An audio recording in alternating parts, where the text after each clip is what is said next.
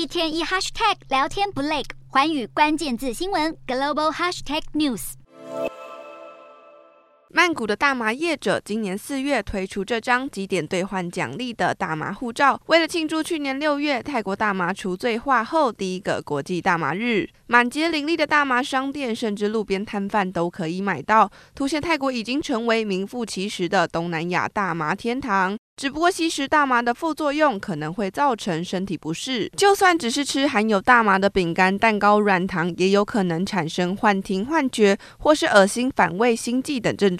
当局统计，因吸食大麻身体不适的病患，从去年六月宣布合法到现在暴增超过五倍。又因为泰国大麻合法化上路快速，尽管政府强调没有开放娱乐用途，但缺乏严谨的配套管制措施，导致乱象四起。虽说泰国政府有意。亡羊补牢，公共卫生部门祭出一系列新规定，包括禁止二十岁以下青年、怀孕和哺乳妇女吸食，店家需要贩售证明，以及禁止在公共场所吸食。但这些规定实际上却难以彻底执行，尤其这项获利庞大的产业已经是左右选票的政治筹码，也让泰国的大麻管制未来充满了不确定性。